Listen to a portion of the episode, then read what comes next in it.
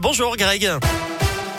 Bonjour Eric, bonjour à tous. À la un homme blessé par balle à Lyon hier soir. D'après le progrès, ça s'est passé dans le quartier de la Guillotière en pleine journée vers 18h30, tout près de la place Gabriel Péry.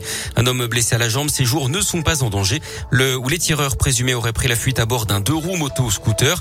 Le quartier de la Guillotière fait régulièrement l'objet de scènes de violence ou d'incivilité avec une agression antisémite la semaine dernière ou encore un combat de rue en juillet dernier. Un jeune de 15 ans grièvement blessé après avoir chuté d'un tramway. Les, pompiers l'ont secouru vers 16h hier après-midi. La victime était en arrêt cardio-respiratoire. L'adolescent aurait été accroché au tram T3 à Vaux-en-Velin avant de tomber.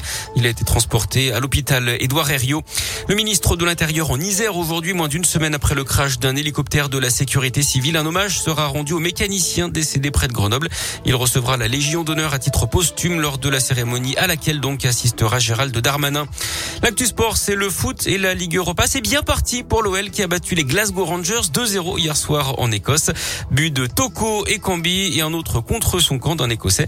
Victoire également de Monaco contre les Autrichiens du Sturmgrass 1-0. Marseille ramène un point du locomotive Moscou après son match nul un partout.